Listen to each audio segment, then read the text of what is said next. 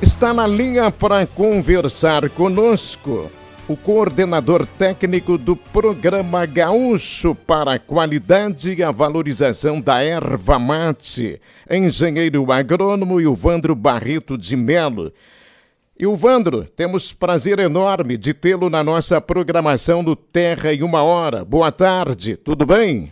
Boa tarde, tudo bem? Um abraço aí a todos os gaúchos da, da região, da capital nacional do Chimarrão. É uma data importante que passamos ontem, 24 é, de, de abril, dia do chimarrão, e vocês com certeza, não só no Rio Grande do Sul, mas no Brasil, como capital nacional do chimarrão, motiva mais para comemorar. Tu sabes, ô Ilvandro, que além do chimarrão, aqui também tivemos o churrasco no centro da cidade.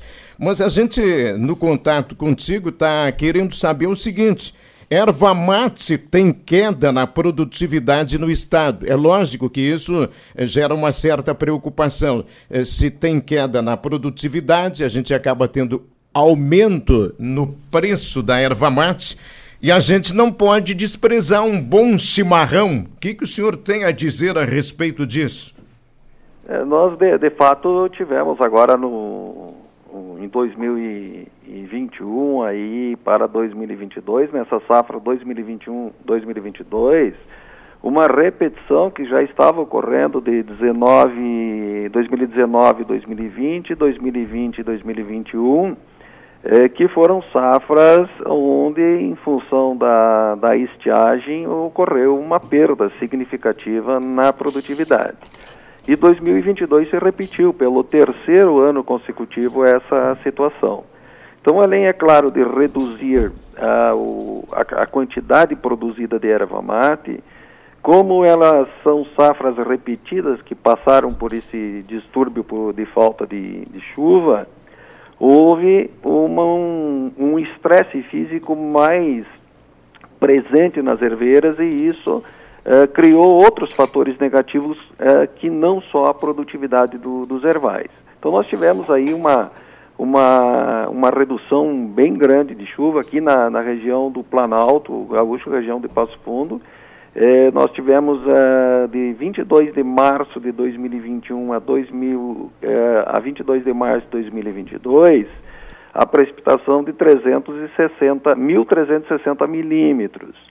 Ela está dentro de uma faixa adequada para a erva mate, que é de 1.200 milímetros a 2.500 milímetros de chuva por ano. Essa é uma faixa ideal adequada para a erva mate. No entanto, eh, nós, eh, com a precipitação que ocorreu, embora ela tenha ficado razoavelmente um pouquinho acima do mínimo, eh, ou seja, 1.300 milímetros, a distribuição dessa chuva ela não foi adequada. E em função dessa distribuição irregular, ocorreram perdas uh, bem presenciais nessa última safra. Uma média aí, pelos levantamentos dos polos ervateiros do, do estado do Rio Grande do Sul, de 20%. Uh, depois de, de, de, janeiro, início de fevereiro, nós tivemos aí um retorno gradual das precipitações da chuva e já é percebível que a erva mate colhida a partir agora do final do mês de março, início do mês de abril, ela já está voltando aí é praticamente a índices normais de produtividade em função de que já houve uma recuperação das plantas. Mas mesmo assim, se nós computarmos as três safras que houve essa redução por, por, por motivo da estiagem, ela é sim uma perda econômica no aspecto de produção de folha, mas também uma perda com relação a produção de campo e o estresse fisiológico grande às árvores. E isso acarreta problemas de pragas, problemas de doenças, outras situações assim preocupantes que em anos normais a erva mate não passa por isso. E teve uma outra perda também assim bem considerável, talvez aí ela não tenha atingido a todos os produtores, mas quem fez o plantio de erva mate nessa, nesses dois últimos anos essa estiagem ela possibilitou uma perda grande e essa perda ela chegou a 70, 80% das mudas que foram plantadas nesse último período. Então é, é percebível compreender de que sem dúvida alguma passamos aí três safras eh, com problemas eh, em relação a perdas tanto de produtividade quanto de mudas novas levadas a campo. Ah, se a gente olhar para as características de, de cada polo produtor de erva mate no Rio Grande do Sul eh, e tentar olhar para frente, eh, com essa preocupação de, de, produtividade no aumento e da qualidade, o que, que daria para dizer? É, é, bem interessante porque nós tivemos em situações em ervais que nós temos monitorados aqui na região de Machadinho, no polo ervateiro do Nordeste Gaúcho, de situações que houveram perdas de 8% e ervais que chegaram a perdas de 20%, 22%. É, ervais muito próximos, quantidade de precipitação praticamente a mesma. Então, o que houve de diferencial foi o manejo. Às vezes, é, numa mesma quantidade de chuva, em duas propriedades, pelo fato de um produtor ter um sistema de manejo mais adequado, o índice de perda dele eh, pode ser bem inferior a daquele produtor que não maneja adequadamente seu breval.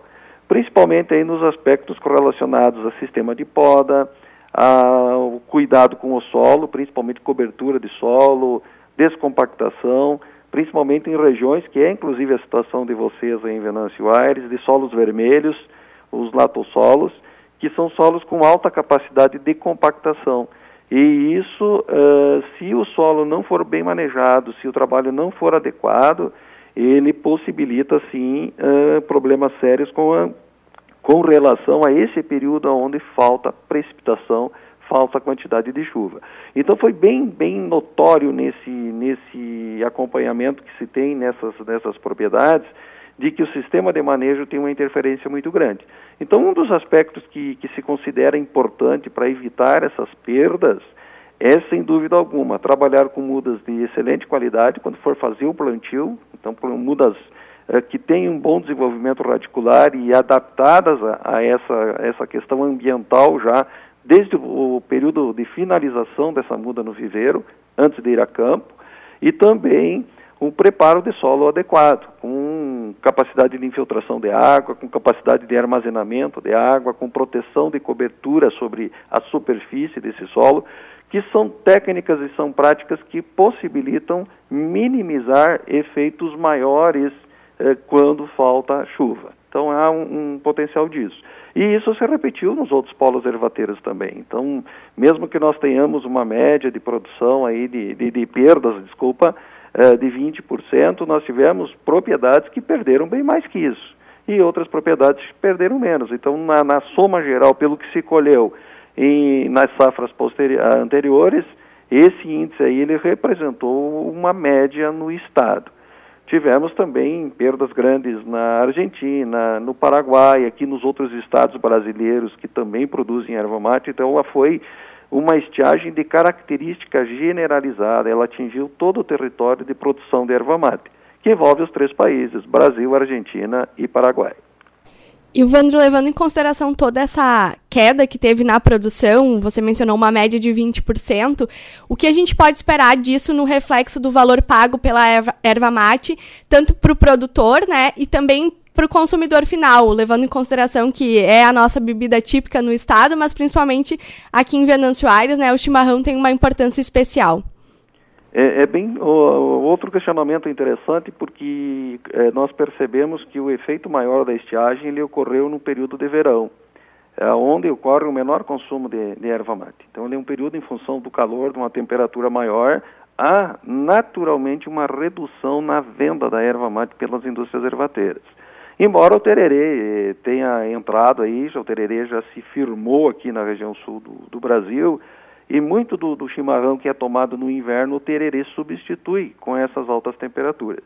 Mas mesmo assim, a demanda por erva mate nesse período ela é menor. E isso não, não reflete-se tanto na questão de precificação do, do, do, produto, embora haja sim essa perda, essa redução de, de produtividade. Por outro lado, agora nós estamos entrando num período aí de outono e inverno que naturalmente aquele consumo normal que ocorre, ele retorna. Se no verão ele perde, perde o consumo, no outono e inverno ele vai aumentar. Então vai ter o quê? Uma maior demanda de consumo de erva mate. Num período em que os ervais já começaram a, o retorno de produção. Então há uma, estabilização muito, muito adequada nesse sentido.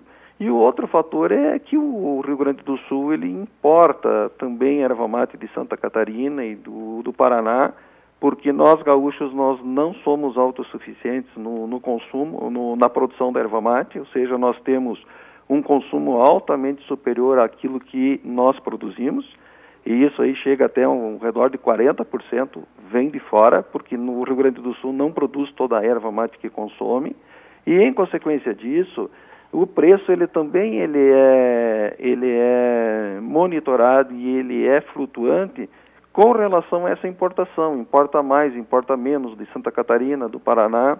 Então há um, um diferencial nesse sentido que você pode ajustar a tua demanda com relação à oferta também eh, utilizando erva mate dos outros estados produtores.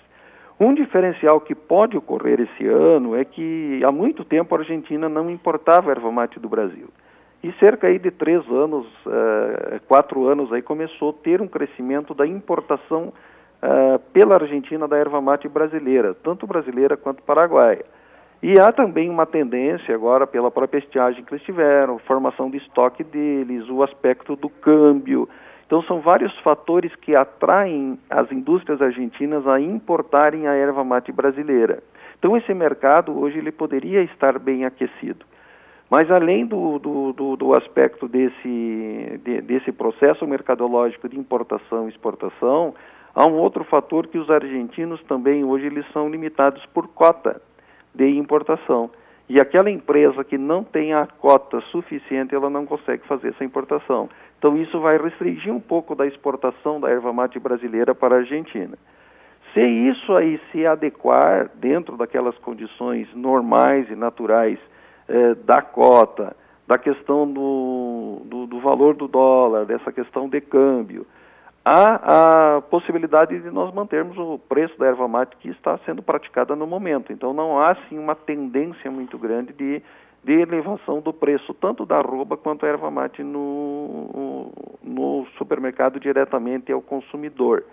Porém, havendo uma abertura de, de importação da erva mate argentina, há e sim a possibilidade de, em função de uma maior demanda, de uma elevação da demanda, termos aí um crescimento também nos preços praticados no Brasil, tanto da Roma, da arroba paga o produtor, quanto da erva mate paga pelo consumidor. Tanto para chimarrão, principalmente, o tererê e o próprio chá, o chamate.